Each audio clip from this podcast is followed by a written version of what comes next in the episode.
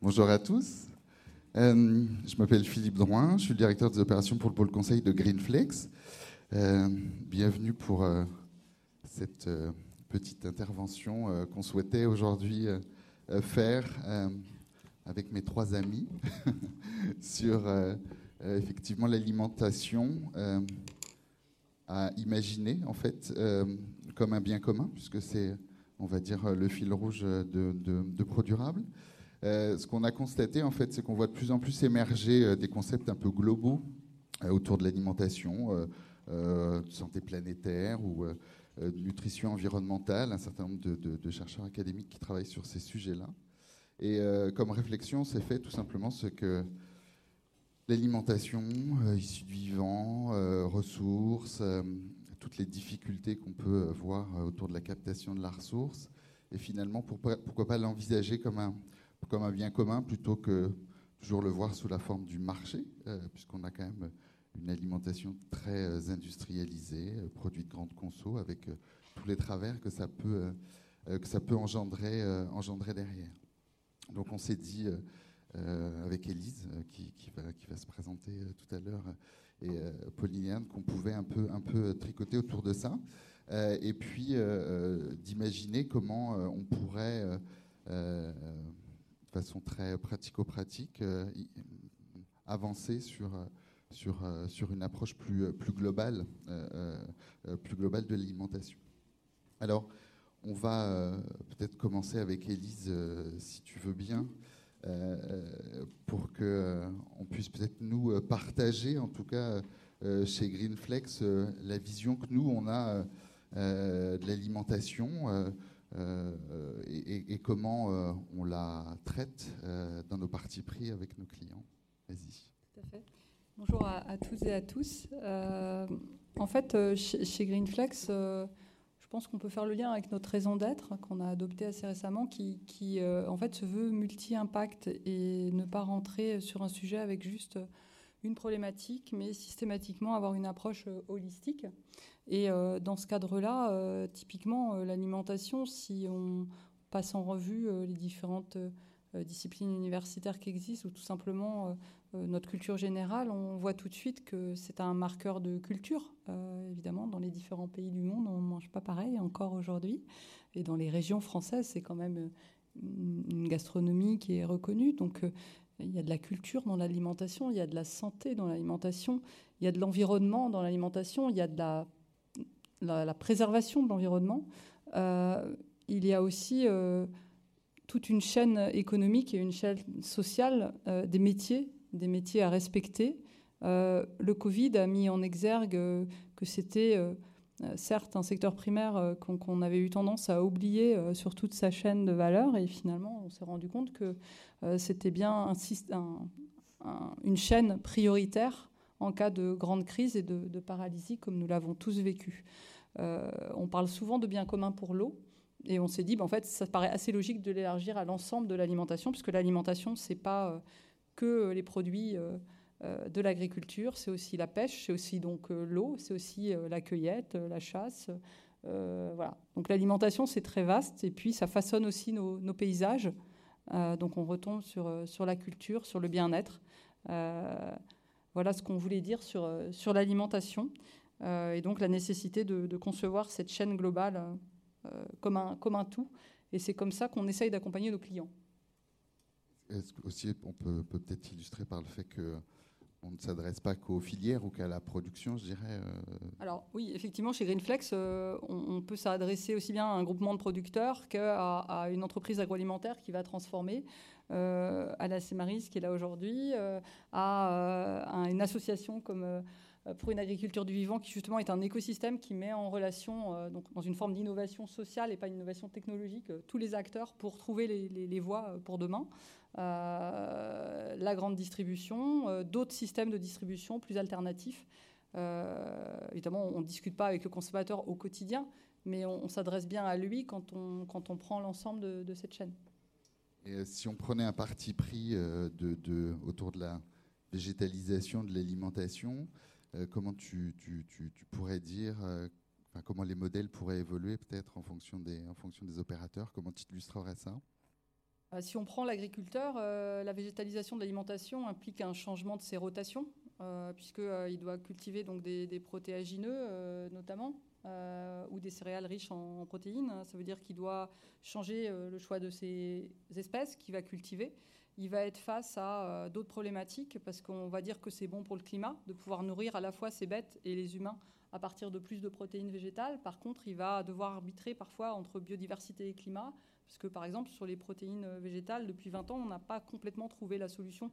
Il y a un, mot très complexe, c'est l'aphanomycèse, c'est un champignon. On n'a pas trouvé encore la solution pour, euh, s'en débarrasser. Donc euh, les agriculteurs doivent prendre des risques pour produire ces protéines. Ça se traduit jusqu'aux industries de l'agrofourniture, puisque les semenciers euh, bah, doivent mm, inventer des nouvelles variétés résistantes euh, à ces, problématiques euh, pour que les agriculteurs acceptent à nouveau de les cultiver. Et du coup, la recherche publique a dû compenser pendant un certain nombre d'années le manque de recherche privée. Ça, j'ai pu l'observer par ailleurs dans d'autres postes. et puis, si on passe à un acteur, l'acteur d'après, parce que j'imagine tu vas me demander, et dans la chaîne après, donc, bah, par exemple, l'industrie agroalimentaire, elle, doit euh, se poser la question euh, de savoir euh, si elle continue, si elle, a basé une grosse partie de son activité sur le lait, à collecter du lait de vache ou à passer sur des laits végétaux, par exemple. Donc on voit le changement de modèle avec du coup un changement contractuel majeur, avec des engagements qu'elle avait auprès, d'agriculteurs et comment elle les accompagne, comment elle les laisse pas tomber. si on prend la question ensuite de la grande distribution, il y a la question de dans quel rayon on va mettre ça parce que finalement, est-ce qu'on, est-ce que comme c'est des protéines végétales, mais que les gens sont habitués à consommer des protéines animales, il faut le mettre dans le rayon euh, des protéines animales? Mais alors du coup, est-ce qu'on n'est pas, on risque pas d'être taxé de, de, de, enfin de, pas de greenwashing, mais de, euh, d'usurpation quand on appelle euh, un steak quelque chose qui n'est pas un steak. Euh, nous, on a été aussi approchés hein, en tant que Greenflex pour euh, faire des, empreintes carbone de, steaks végétaux, donc, euh, ou plutôt des ACV. Bon, bah, une ACV avec la nouvelle norme AFNOR, ça coûte, ça coûte pratiquement 60 000, euros. donc, comment une start-up peut se payer ça? Quelle est la valeur de l'ACV dès lors qu'on parle de système extensif? On s'aperçoit que l'ACV est très peu adapté à des systèmes extensifs qu'est l'agriculture en général et encore plus. voilà, donc on a des, spécialistes de l'analyse d'impact chez Greenflex et on réfléchit ensemble à comment aider euh, ces structures.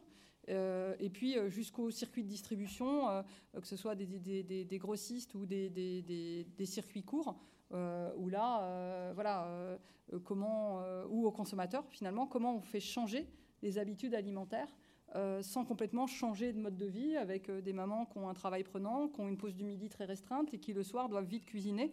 Euh, quand un pois chiche, il faut le faire cuire, je sais plus, je crois que c'est 20 minutes, l'avoir passé au bicarbonate avant. Donc en même temps, on lit qu'il ne faut pas trop transformer. Donc l'industrie agroalimentaire, elle doit se poser la question de où je vais dans la transformation et dans la pré-cuisson. Donc là, par exemple, on a des, clients qui nous demandent de réfléchir à l'extension d'un atelier en faisant attention à leur énergie, qui est aujourd'hui très carbonée. Euh, pour faire de la pré-cuisson euh, de, euh, bah, de protéagineux pour justement aider à faire évoluer cette alimentation. Voilà, je ne sais pas si l'énergie est un autre exemple avec la végétalisation, effectivement. Merci Elise. Sur, sur, sur les aspects plus de production, de production agricole, on voit effectivement un mouvement de plus en plus important qu'est l'agroécologie.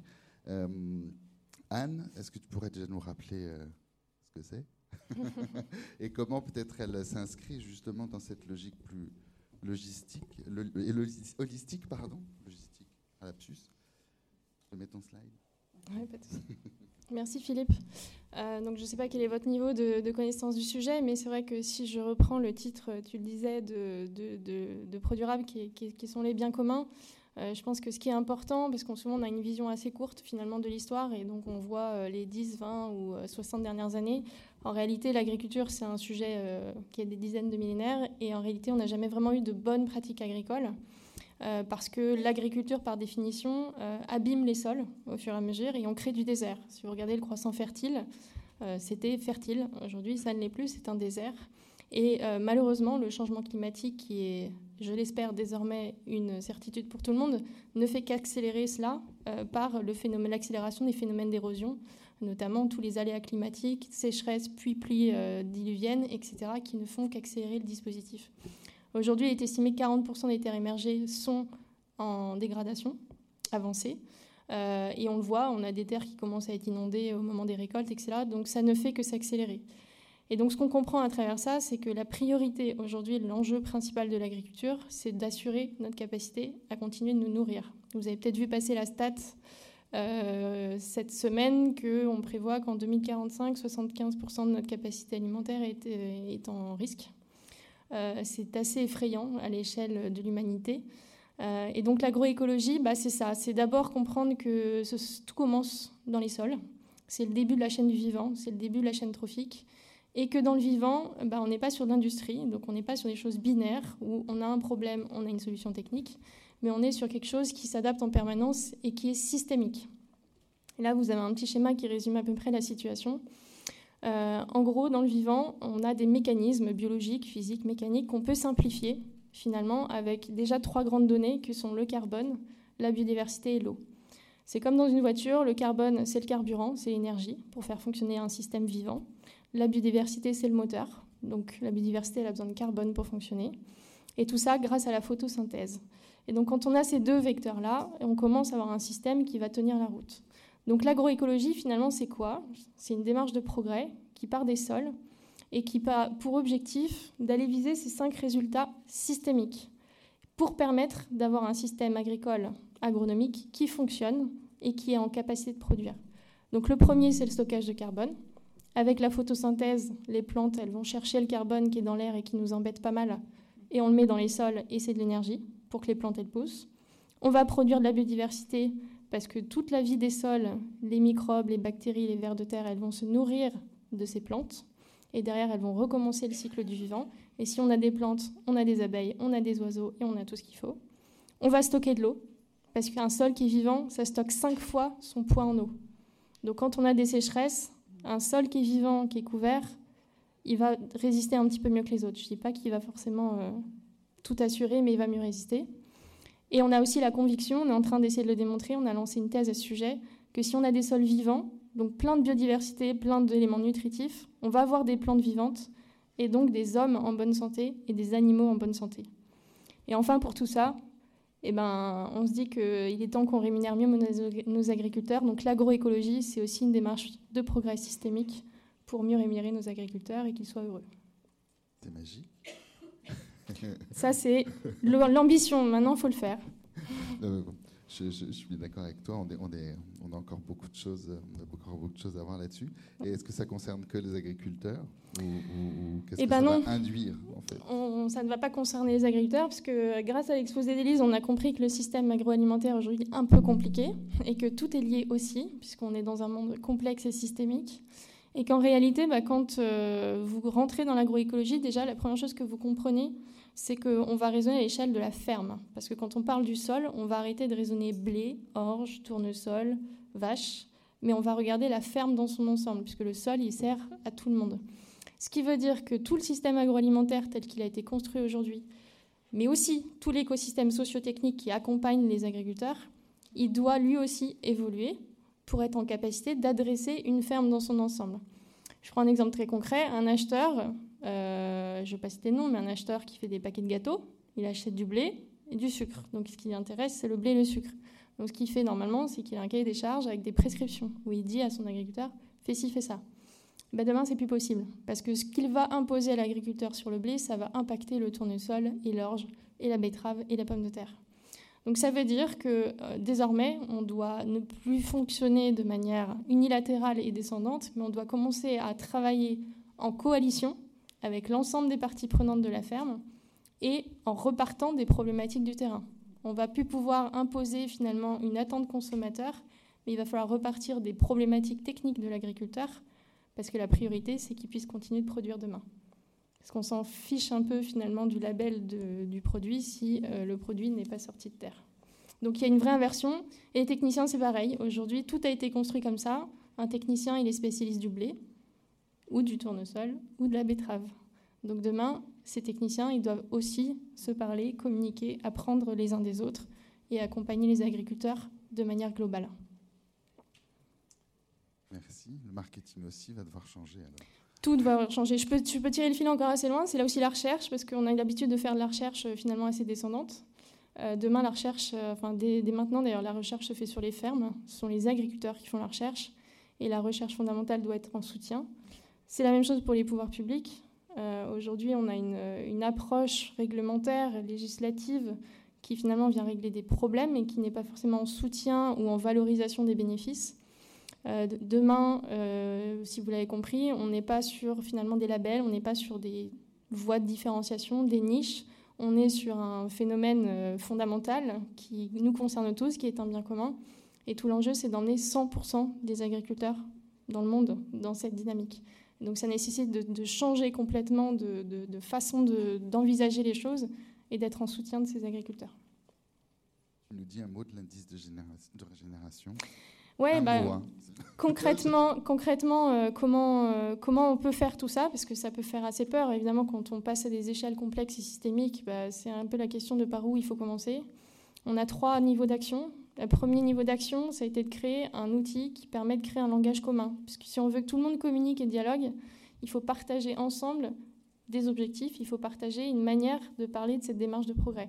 Donc on a construit un outil qui s'appelle l'indice de régénération, qui est un outil gratuit open source on ne vend pas de services autour de ça, euh, qui permet de définir de manière claire de quoi on est en train de parler, qu'est-ce que l'agroécologie, et ça positionne l'agriculteur d'une note de 0 à 100. Cet outil, il peut être utilisé à la fois sur le plan technique, donc savoir euh, aider l'agriculteur à qu'est-ce qu'il doit changer dans son système. Il peut être utilisé en filière, justement pour que les débouchés tous les acteurs agroalimentaires qui travaillent avec cet agriculteur euh, bah, puissent construire les conditions économiques de soutien. Il peut être utilisé par les acteurs financiers pour développer des prêts, des assurances, ou encore par les pouvoirs publics sur la recherche de subventions. On a un outil unique qui va aussi bien s'adresser à des bio, à des conventionnels, à des commerces équitables, des biodynamiques, tout ce que vous voulez, parce qu'on va regarder intrinsèquement ce que fait la ferme au-delà de tout ça. Et derrière, bah, tous, tous les programmes de transformation qu'il faut mettre en place, qui sont forcément collectifs, aller regarder finalement euh, bah, dans une coalition où est la marge de manœuvre, comment on fait pour faire bouger les choses. Et là, bah, chacun va devoir finalement faire un pas dans la direction des autres pour essayer de changer le système. Le langage commun. Langage commun et dialogue. Merci Anne. Euh, donc, au-delà de l'agriculture qu'on a évoqué avec Anne, on voulait aussi illustrer euh, ce, qui pouvait se passer dans un autre, on va dire, maillon de la chaîne la globale de valeur de l'alimentation. Et euh, c'est pour ça qu'on a proposé à Pauline de, venir nous dire un mot. Euh, on va parler de distribution, mais en France, quand on parle de distribution, on pense toujours à GMS, Carrefour, euh, gros machins. Quoi. mais il n'y a, pas, a pas que ça. L'alimentation passe aussi par d'autres circuits. C'est notamment le cas des, marchés de gros. Donc, si Pauline, tu pouvais peut-être nous resituer ce que c'est un marché de gros, Ringis, la Sémaris, tout ça. en effet, oui les marchés gros, c'est. Euh, je ne sais pas si on. Si vous entendez. Euh, les marchés gros, euh, donc en, France, on en, a, on en a une petite vingtaine, et celui qui est le plus connu, c'est bien évidemment le marché de Rungis. C'est des marchés qui ont été créés il y a quelques années maintenant. Hein. ils ont été créés sous le général de Gaulle.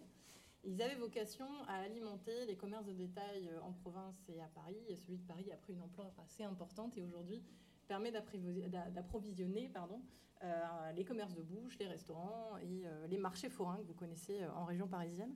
Donc c'est en grosse louche 18 millions de consommateurs, donc c'est quand même un circuit de distribution assez important.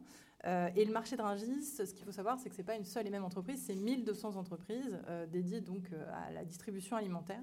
Et ce site est géré par une entreprise qui s'appelle la Cemaris, qui est bien évidemment un peu moins connue que le marché de Rungis, et qui est ni plus ni moins qu'une foncière immobilière qui a pour vocation d'aménager et exploiter ce site pour en faire euh, un lieu de distribution euh, alimentaire au service des franciliens.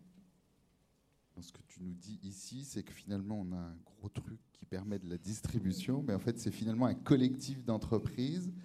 Et comment on fait pour, pour animer un collectif comme ça? Comment vous, vous réussissez à faire ça? Alors, comment on essaie d'organiser un, 1200 entreprises avec ben, 1200 stratégies différentes hein, euh, et, et, des univers euh, alimentaires différents. On ne s'adresse pas de la même manière euh, à une entreprise qui vend des fruits et légumes qu'à une entreprise qui vend des, produits carnés. Euh, donc en tant qu'autorité gestionnaire, nous déjà on essaie de systématiser en tout cas les, réflexions, notamment sur les enjeux RSE, et de développer des stratégies à l'échelle du site mmh. pour embarquer l'intégralité des entreprises. donc ça passe nécessairement par des études qui ne se limitent pas à l'univers de la foncière, mais qui vont un peu plus loin et qui intègrent les 1200 entreprises. donc dans une logique, on l'a entendu tout à l'heure, hein, dans une logique systémique. C'est vraiment sur ce positionnement-là, en tout cas, qu'on on essaie de réfléchir à l'intégralité de nos, études et nos positionnements euh, RSE. Donc au-delà des filières, on est bien d'accord, au-delà de l'approche euh, purement filière. C'est pas parce qu'il y a des pavillons, euh, un pavillon de la pêche ou un pavillon que, voilà, tu, ah, traites tout le monde de la même façon. Exactement, tout à fait. Très bien. Est-ce que alors on a bien compris le, comment dire les enjeux autour autour des filières. Euh, l'alimentation, c'est pas que ça, c'est pas que l'approvisionnement euh, euh, alimentaire. comment vous vous traitez ça avec ces opérateurs-là sur d'autres enjeux, pas comme l'énergie ou en effet, c'est pas que l'alimentaire. Alors, on a, on a développé un certain nombre d'outils et, d'études pour les accompagner. Ce qu'il faut avoir en tête, c'est que Rungis, c'est des TPE, PME. Euh, c'est pas des grands groupes, on en a quelques-uns, mais c'est majoritairement quand même des petites sociétés qui n'ont pas ni les ressources en interne, ni euh, les compétences pour euh, se mobiliser sur les enjeux RSE. Donc on, a historiquement pris le rôle justement un peu prospectiviste d'accompagner nos entreprises sur des enjeux. Bah, la RSE est un enjeu clé, mais sur bien d'autres enjeux pour justement les, aider à, à, faire face à des enjeux qui parfois les dépassent. Et donc sur les sujets RSE, on les accompagne bien évidemment sur les sujets alimentaires. Donc on a notamment un projet qui va sortir l'année prochaine de référentiel de la durabilité. Alors c'est l'idée n'est pas de sortir un énième label, mais en tout cas de structurer euh, une démarche RSE de l'offre des entreprises et de les accompagner à travers un certain nombre de critères euh, pour qu'ils puissent euh, faire en sorte que l'offre proposée au sein de leurs entreprises soit plus durable. Donc il y a un certain nombre de critères sur des enjeux carbone, mais pas que, qui, sur lesquels on les accompagne. on travaille avec eux sur la réalisation de bilans carbone à l'échelle du site et on accompagne les entreprises pour réaliser leur bilan carbone. On les accompagne aussi sur des enjeux d'emploi, de formation. on en parlait tout à l'heure avec Elise. La formation est un sujet clé justement pour appréhender les transformations à venir sur les enjeux RSE. Euh, donc on les accompagne là-dessus. On a créé euh, un pôle de formation pour, pour euh, essayer de former des jeunes au métier de demain. donc on les accompagne aussi sur les sujets d'énergie, donc c'est un vrai sujet aujourd'hui en ce moment, hein, d'autant plus en ce moment. on a par exemple travaillé sur des audits énergétiques à l'échelle des, entreprises et on les accompagne sur des démarches de sobriété, sur des, comment subventionner les investissements qui vont pouvoir être faits sur, euh, les engagements de démarche de, sobriété. Donc c'est notre rôle en tout cas de les accompagner euh, au quotidien et c'est euh, comme ça qu'on structure nos, démarches RSE. Et ils suivent de plus en plus. Je ne vous cache pas qu'en ce moment, les, sujets énergie les mobilisent beaucoup, mais on a moins de mal à les mobiliser. Il n'y a rien de mieux qu'une crise pour resserrer les liens. Très bien. Bon. Merci, Pauline.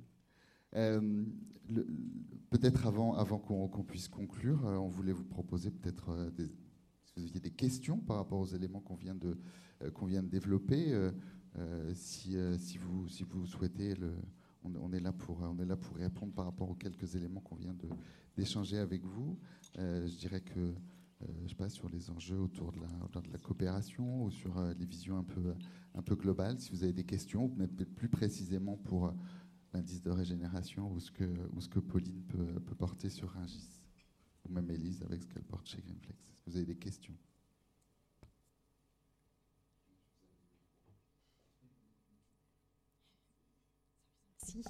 Euh, alors moi j'ai une question euh, par rapport à l'agroécologie.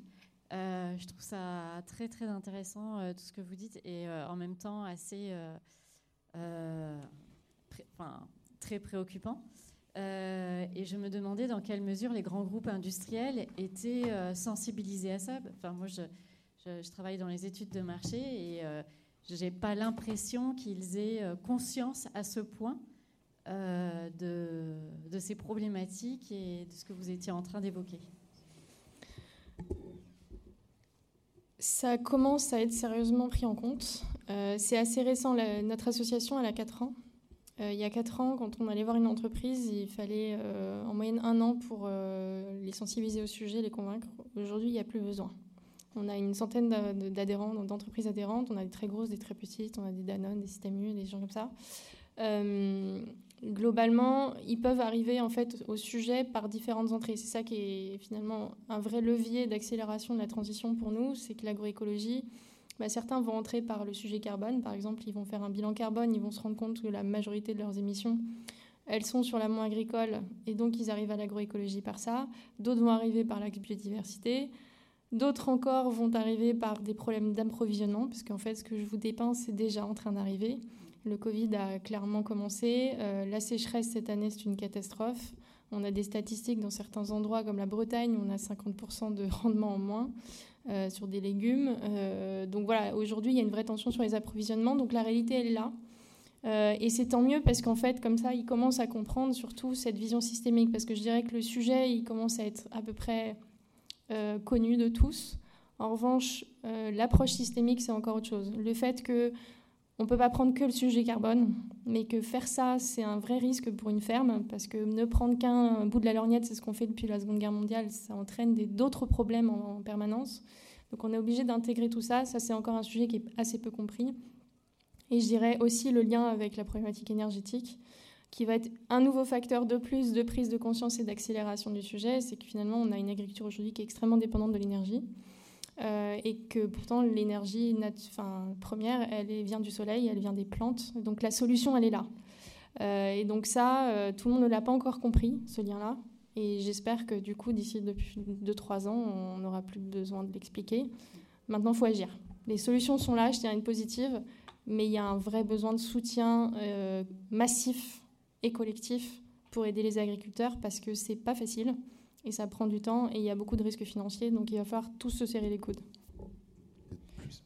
Plus, spécifiquement par rapport aux grands groupes, il y a aussi un enjeu de gouvernance dans ces grands groupes-là. C'est que dans les grands groupes, euh, chaque service s'occupe d'un sujet. Et tout ce qu'on a évoqué tout à l'heure par rapport à la collaboration, la co-construction, nous qui accompagnons des grands groupes, on se, voit, on se rend compte qu'elle est là aussi. C'est-à-dire qu'il faut aussi qu'ils travaillent sur leur capacité à travailler ensemble sur des sujets complexes. Parce que comme plus globalement autour du développement durable, c'est des sujets complexes, holistiques, multi-impact. et, il y a encore beaucoup de, comment dire, de freins qui sont là du fait de l'organisation même des, entreprises, hein, notamment des grands groupes. Et puis j'ai envie de dire, euh, c'est aussi revenir à l'agronomie. Hein. C'est euh, c'est plus l'agriculture des simples intrants, c'est aussi l'agriculture de réintroduction d'une science qui est l'agronomie. Euh, j'ai commencé ma carrière sur les fertilisants organiques, enfin sur les composts, il y a 30 ans. Euh, on me disait qu'il n'y a pas besoin de matière organique dans les sols. Il y avait des coulées de boue déjà dans le pays de Caux. Euh, or, euh, mettre de la matière organique dans les sols, comme tu l'as dit, ça a plein de vertus. Même avant de, séquestrer du carbone pour le changement climatique. Ça retient l'eau, ça relargue l'eau. C'est une réserve de biodiversité. ça épure l'eau. Enfin, c'est juste dingue l'importance de mettre de la matière organique dans les sols. Et finalement, à travers cette image de matière organique dans les sols, c'est aussi le modèle économique qu'on interroge. Et c'est là où ça vient bousculer dans leur stratégie RSE, ces grands groupes, c'est qu'il s'agit bien de passer d'un modèle euh, linéaire et carboné, quand tu rappelais le lien avec l'énergie, à un modèle de bioéconomie circulaire et décarbonée, mais qui respecte les écosystèmes. Et là, le challenge technique, il n'est pas évident. C'est pour ça qu'il faut refaire de la science. Euh, et donc, pour moi, le point clé, c'est la formation euh, initiale. Euh, non seulement des, futurs agriculteurs, mais aussi de toute la chaîne de, ces gens-là, en fait.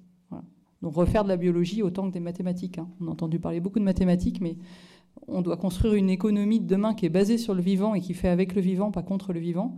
Euh, si on n'a pas tous un bagage solide en biologie, je ne parle même pas d'écologie, puisque l'écologie c'est de la biologie, et de sciences de la Terre, on ne pourra pas c'est une vision un petit peu plus philosophique, mais, mais, mais les, groupes, ils viennent à nous hein, et euh, ils sont en plein dedans. Les pommes de terre sont plus petites hein, cette année. J'ai visité une usine il y a deux jours. Hein. Je peux vous dire que c'est vraiment plus petit. Mais ça coûte plus cher en main-d'œuvre. justement, ma question, c'est sur le financement de tout ça. Vous avez parlé de besoin de soutien. Comment vous faites pour financer tous ces changements? Ah bah là, il y a encore tout à inventer. Euh, aujourd'hui, c'est les entreprises, euh, je dirais, les plus matures sur le sujet qui financent euh, alors, par différents canaux. Hein. Certains, ça va être par des contrats et du prix, mais je dirais que ça, c'est encore la version rare. Il va falloir y venir urgemment. D'autres, ça va être par des mécanismes de financement, de soutien, type fonds, fonds, etc. à côté. donc il y, a énormément de dispositifs. Il y a un peu de, de subventions publiques, mais qui en général sont fléchées sur un sujet Et malheureusement, le principe même des, financements publics, c'est que c'est super lourd, dingue. c'est des dossiers à remplir, donc ça ne va adresser qu'une partie de la population euh, concernée, parce que la plupart ne vont même pas se lancer dans les dossiers. Euh, donc aujourd'hui, il y a un vrai besoin de. Nous, on, pousse pour un guichet unique du financement de la transition directe agriculteur. En fait, ça commence à exister sur justement, par exemple, l'isolation de bâtiments, ce genre de choses. Il faut des, véhicules qui permettent de flécher tous les financements disponibles, les rendre lisibles, savoir euh, lequel s'applique à quoi, dans quelles conditions. Et surtout, il y a encore beaucoup d'innovations à apporter sur le financement. Euh, quand on parle de transition en tant que telle, aujourd'hui, il n'y a quasiment aucun produit financier adapté à une transition agroécologique. Par exemple, les assurances, on est sur des assurances climatiques qui sont déjà complètement périmées par rapport euh, aux risques actuels, donc qui sont complètement à revoir.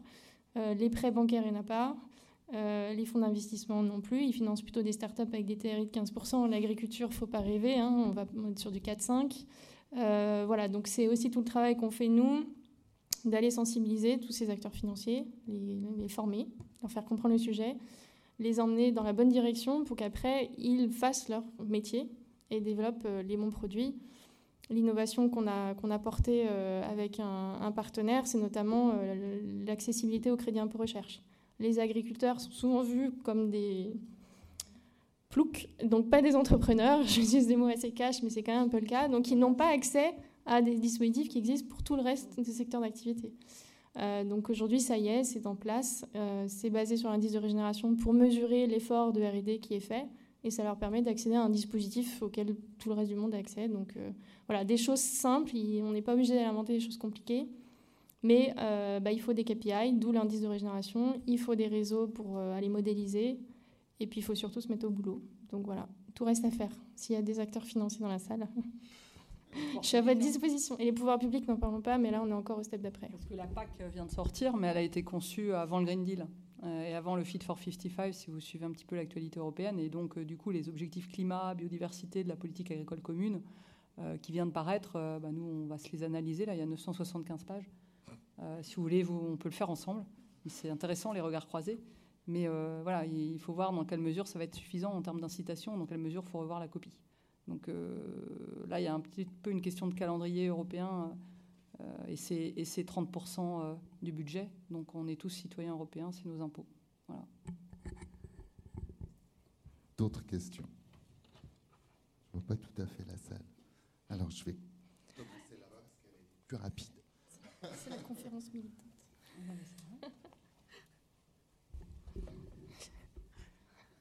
Merci. Bonjour Déborah. Moi je travaille dans le machinisme agricole. Voilà. Bienvenue. je le dis très bien. On a besoin de nous euh, pour, euh, pour euh, participer à la production. Ah ben il y a besoin de machinisme. Moi je suis pas anti-machinisme. voilà, donc on fait nous, c'est la manutention agricole et et on se questionne effectivement, on a envie d'accompagner la, transformation agricole. il y a effectivement énormément de problématiques auxquelles le monde agricole est confronté aujourd'hui. Euh, et parmi les solutions à trouver que je n'ai pas forcément vues là, c'est euh, peut-être un aspect en lien avec la sociologie, parce que quand on discute avec, avec ceux qui sont en contact régulièrement avec les agriculteurs, ceux qui sont prêts à changer, un des gros freins qu'ils ont, c'est mais comment je vais annoncer ça à mes parents, que je change de pratique, que je change de matériel agricole. Et là, on se dit, oh, mais comment, enfin, c'est aussi un vrai frein. Et on nous dit que c'est souvent un des le plus gros freins. C'est le premier, je confirme. C'est le premier. Et, mm. ça, comment on va l'accompagner? Alors effectivement, en général, ceux qui transitionnent, c'est pas les jeunes, de ce qu'on me dit. En tous les cas, c'est plutôt ceux qui, sont, qui, qui ont dans les 40 ans, parce qu'ils ont réussi à, ils n'ont plus le risque financier. Voilà, ils ont leur économie, enfin le, système économique est, là, et ils n'ont plus peur pour leurs enfants. Donc euh, effectivement, il y a clairement la question du risque financier qu'ils vont prendre et comment on va les accompagner là-dessus. Mm. Mais la question sociologique, elle reste, elle reste entière. Moi, quand j'en parle avec mes commerciaux, si on veut développer des produits bas carbone, des choses comme ça, ils ne seront pas prêts à mettre un, un sou plus pour avoir une offre produit euh, différente. Mm. Euh, il y a tout à fait, il y a, un, sujet sociologique et un problème de génération. Après, c'est aussi un, problème d'aujourd'hui de, manque de vision partagée de projet agricole en fait. Quel est le projet agricole en France il n'y en a pas. C'est ah euh, la guerre, bio, la HVE, et puis on comprend rien en fait. Et donc, si demain il y a un projet agricole validé, partagé par les institutions, par le monde économique, il y aura moins de problèmes aussi. Et les parents comprendront que le fils est en train de changer.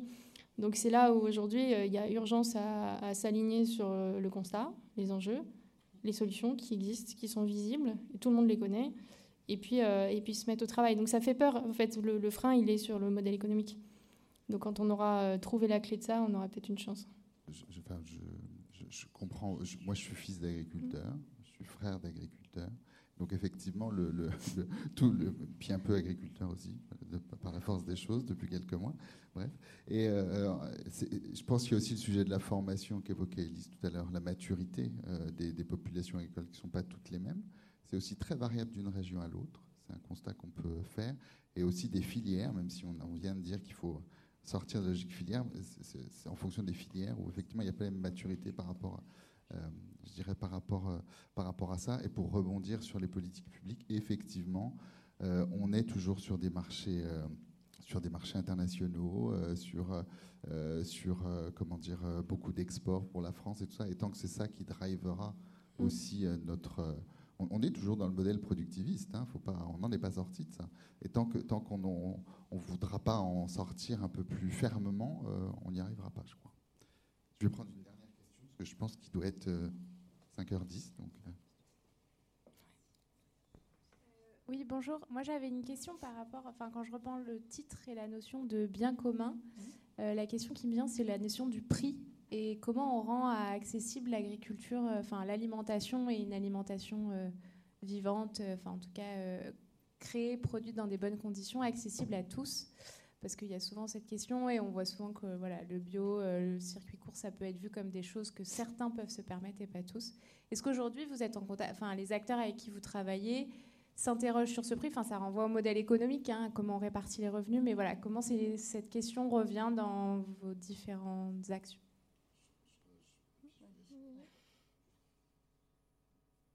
L'enjeu, il reste que dans cette filière alimentaire, on est encore dans des, euh, dans des opérateurs qui s'opposent. Tant qu'on aura une distribution qui voudra tirer forcément les prix pour, le bas, en disant que effectivement c'est elle qui porte le pouvoir d'achat et là, là, là, on s'en sortira pas. Donc il faut repenser ça, il faut repenser l'équilibre des forces.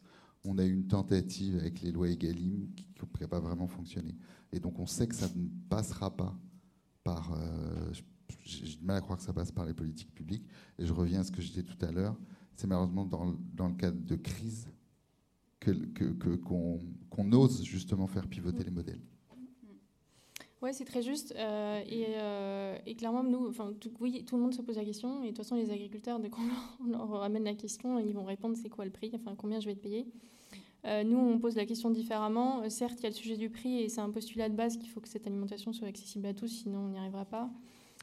C'est surtout la question de la, valeur et des valeurs. C'est en fait le prix n'est que finalement une résultante de marché, d'une négociation, mais la question de base, c'est qu'est-ce qu'on est en train d'acheter et qu'est-ce que ça vaut. Et c'est ça aujourd'hui la, question qui n'est pas posée et qui va devoir être posée jusqu'au consommateur. Et quand on raisonne en coalition et non plus en filière jusqu'au consommateur, bah, on a des solutions qui apparaissent parce que finalement, tous les acteurs de cette coalition vont se poser la question des bénéfices qu'ils vont retirer, des valeurs qu'ils vont retirer et du coup de leur contribution. Et en fait, avec ça, on évite la problématique du prix qui finalement est cette négo juste bilatérale et on arrive à aller générer une valeur additionnelle. Et aujourd'hui, je pense qu'il n'y a pas un adhérent chez nous qui n'est pas euh, aligné avec cette vision-là de se dire la solution, elle est dans le collectif. Et ensemble, on doit pouvoir trouver euh, dans le dialogue, dans l'analyse de ce qu'on est en train de construire, de ses valeurs et du coup de nos contributions respectives pour arriver à un prix qui soit euh, correct pour le consommateur, mais parce qu'il y a d'autres contributeurs qui vont venir s'agréger autour et il n'y a pas que le produit et son prix euh, dans, la, dans, dans, la discussion. Quoi. La valeur n'est pas qu'économique et ça c'est le problème de notre société. Après, je trouve que ça reboucle aussi cette question avec euh, ton introduction, c'est-à-dire euh, la question des labels. Euh, c'est illisible pour le consommateur aujourd'hui, tous les labels qui existent, les appellations d'origine.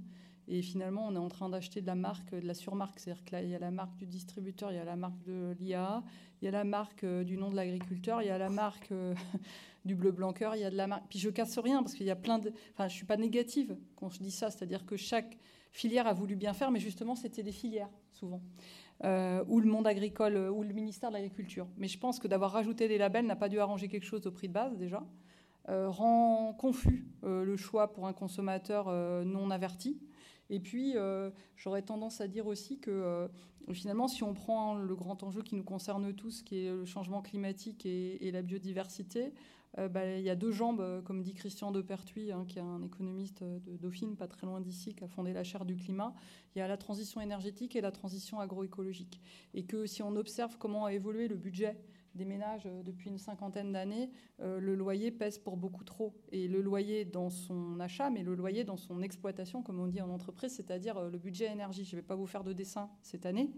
Et du coup, si on peut, là aussi, aller plus vite et atteindre les fameuses 800 000 rénovations par an qui n'ont pas été faites, mais donc du coup redonner du pouvoir d'achat, euh, parce que certes, il y a la valeur et des valeurs, mais quand tu es à moins du SMIC au, RSA, c'est compliqué quand même de, de pas manger, euh, enfin de manger bien, équilibré, des fruits et légumes.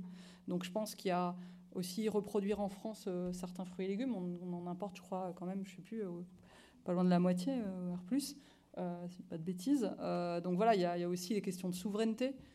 et de, vision globale, finalement, on devrait pouvoir se loger pour moins cher, mettre moins d'argent dans l'énergie si on construit du, passif ou si on isole nos logements. C'est un peu les deux jambes de Greenflex, hein, l'énergie et l'agroécologie. Quelle heure il est? Je ne sais pas. Alors je vais conclure parce que j'ai vu qu'il était 17h08 tout à l'heure.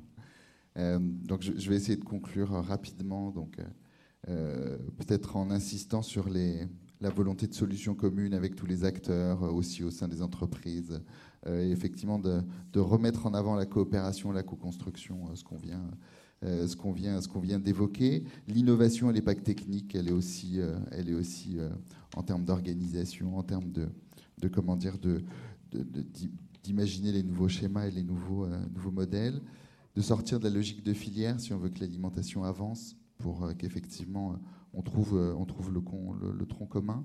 Il ne va pas falloir oublier le consommateur qu'on a longtemps mis au centre euh, de nos activités, euh, en tout cas de marché. Donc, euh, il va aussi falloir savoir l'embarquer et lui dire que des fois, ben, il n'aura peut-être pas les produits qu'il voulait avoir. Ça, c'est clair. Ou il va falloir qu'il végétalise son assiette, comme on l'a dit tout à l'heure. En tout cas, une chose dont on est, on en parlait tout à l'heure tous les quatre, une chose dont on est sûr, c'est que si on attend, ça va encore être plus compliqué, ça va être encore plus cher. Euh, ça va être encore plus difficile. Il faut vraiment passer à l'action. Et on est persuadé, en tout cas nous quatre, qu'il faut sortir de l'intellectualisation de tous ces sujets-là et de vraiment passer à l'opérationnel. Peut-être des fois on va se planter, mais au moins on aura essayé de faire changer les choses. Donc euh, passons à l'action. Voilà. Merci de votre écoute en tout cas.